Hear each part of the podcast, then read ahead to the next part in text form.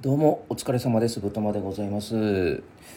ねまたしても大体3週間とかあの空きましたけれども。今日はですねちょっとあのー、ラーメンの話をしたいなと思うんですけど。いやマジでただラーメンの話をするっていうだけなんですけどね。この最近ですね。自分があのジムに通いだしてから半年くらいが経つんですよ。ねこうまあ季節も入梅ですからやっぱ6月ってことでこう年始めに始めたことが半年くらいになってくる頃なんですよこれがね。で半年特にあのー、挫折もせずに進んでるっていうのはなかなかねいいもんでね。まあもう趣味っていうかもう日常になりつつあるなっていうところあるんですけれども、まあその日常的にやっぱ筋トレしてるとですね、あのー、やっぱこう、こいつトレーニングしてるなみたいな体になってしまうんですよ、どうしても。うん。で自分は結構、まあ、胸トレというかあの胸の筋肉を鍛えるのが好きで、まあ、これも理由があるんですよちょっと。胸の筋肉って結構こう背中とか下半身に比べると楽というか簡単というか、まあ、ビギナー向けなんですよね。まあもっと言うとその背中ってほら見えないじゃないですか自分にだから結構こう背中の筋肉を意識するのが難しくてこう苦手っていう人もいたりだとかあと下半身はあの筋肉の量が多いからめっちゃしんどいんですよ筋トレ。うん、でその点胸は結構見た目も良くなるしあの筋肉の量もそこまであの多くないっていうからはまあ辛いんですけど辛いっちゃ辛いんですけど重いしでもその2つに比べると楽っていうところで人気なんですよねやっぱ胸トレって。でなんか胸トレやってたらなんかこういい感じになってきてですねただこれトレーニングこいつしてるなって思われるの嫌だなって思ってね。あの ラーメンの話する時ながら全くラーメンの話してない。まあいいや。あの途中からねあの徐々にあの移行していくんで。はい。であのあれですね。あの胸なんかこう鍛えてるって思われたくないですよ、うん、だから結構あの筋トレしだしたら急になんかこいつなんかピタピタの T シャツ着るようになったなみたいな。そういうのをそう思われたら嫌じゃないですか。あもうほんと。あれ？なんかこの人なんかちょっとね普通のジャストサイズの着てたのなんかピタピタなの着たしたなみたいな。ね？なんかあのそれ嫌なんですよ。うん、あのスキニーもさあの筋肉のなんか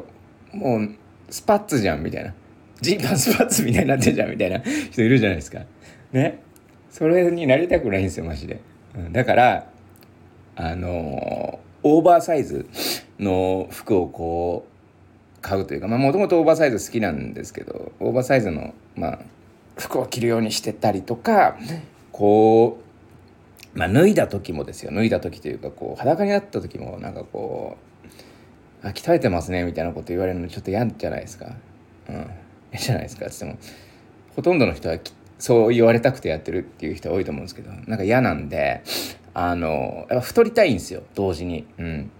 なんかこう自然な感じが良くて。うん。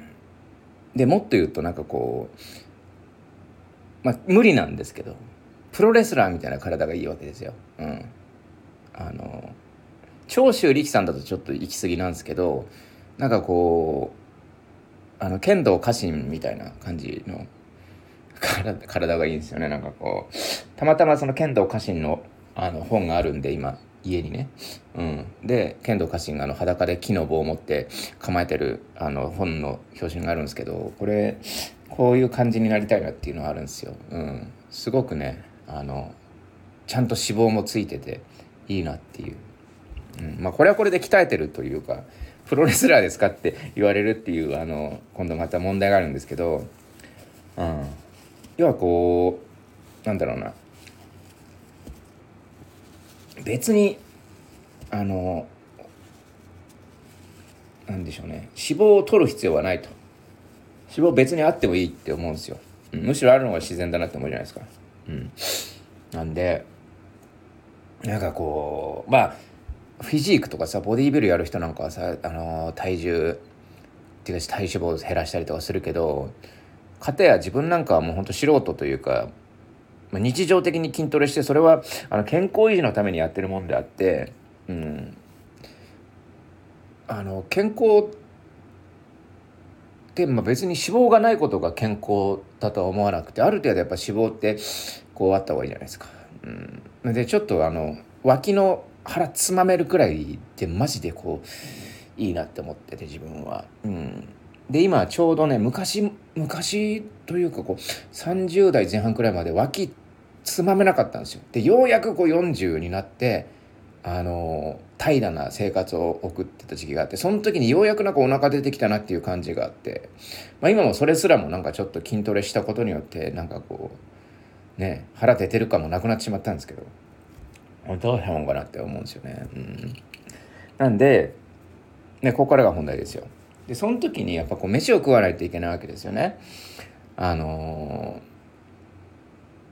ー、たくさん。うん、でもなんかこう自分はちょっとなんかこう神経質というかこう食もこだわるところがあってちょっと生地料理なんかやってたもんだからこだわるところがあって結構その手作りでやっぱ作っちゃうんですよ自分は全部。そうするとやっぱこう自然となんかこ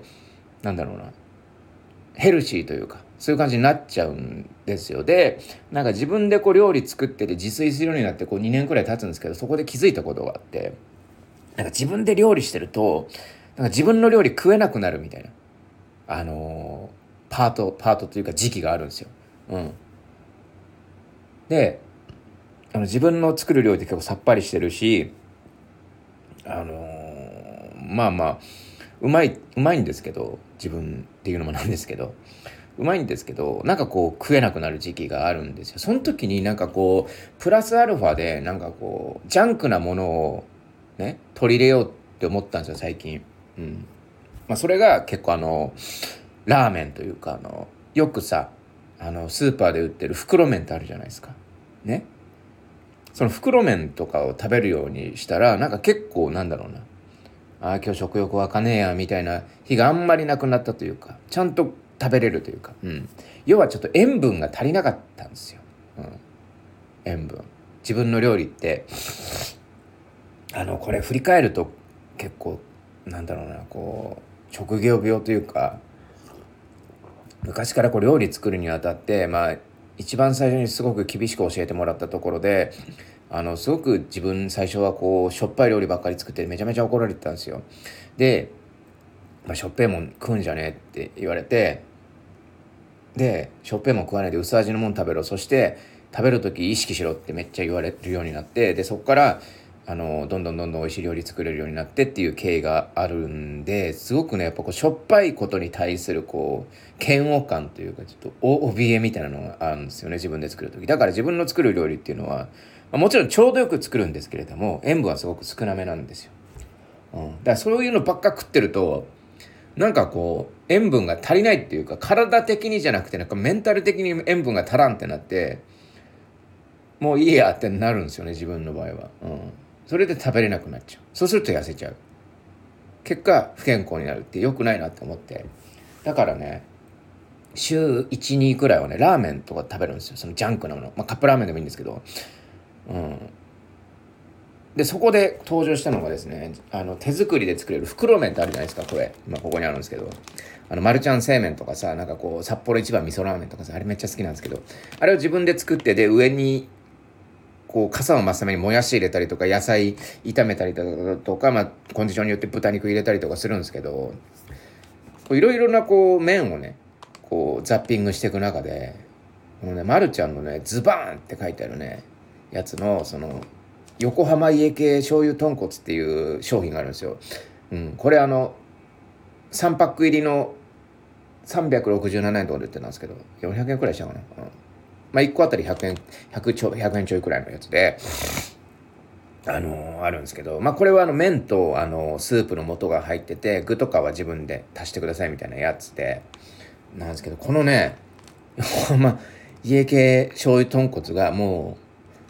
店なんですよ店、うん、それに感動してこれ初めて一昨日くらい食ったんですけどで今日また今さっき食ってこれマジでうまいんですよこれ。まるちゃんのズバーンね。これスーパーで置いてないとこもあるんであれアマゾンとかでも売ってるかもしれないけど後で調べてみよう。もし売ってたらちょっとリンクでも貼っとこうかなこれ。うん。これすごいなんか最近カップラーメンうまくないですか？カップラーメンってあの、まあ、最近で言うと一番感動したのがあのブブカね。油そばのブブカ。うん。で自分前吉祥寺に住んでてあのブブカの本店っていうかブブカがあるんですよ。うん。でそこのブブカ食ったんですけどカップラーメンの方が自分的にはうまいんですよ。うん。味味濃い濃さというかさ。うん。なんかこうジャンクな感じも含めてなんかあれと、まあ、たまに、まあ、家ではあんま晩酌しないですけどたまに缶ビール買って飲むんですけどその時のその缶ビールとそのブブカをがもう最強すぎてたまに食べるんですよ。それを食べてる時にあもうこれもこれでいいやって思うんですよ。店あの店行かなくて。うん。でそれの同じようになんだそれ以上に感じたのはこのまるちゃんのズバーンの横浜家系醤油豚骨ですよね。うん。これねまあスープはまあもちろんスープってもともとクオリティ高いじゃないですか。これもう見るべきは麺というか麺のクオリティめっちゃ高いんですもう麺があのちょっと家系ラーメンって太麺なんですね。太い。でその太さも表現されてるしコシというかさあのねっちりした感じというかさこううんすげえね家系の麺ってねっちりしてるんですよ。うんなんかこうそれがあってこれカップラーメンでこんなことできるのかって思ってビビりましたね、うん、でこれをさっき作ったんですよ。こう麺茹でてでほあのまあ、自分家にはあの常備野菜があるんですけど小松菜と人参ね。小松菜と人参は大体あるんですよ。あの安いんで。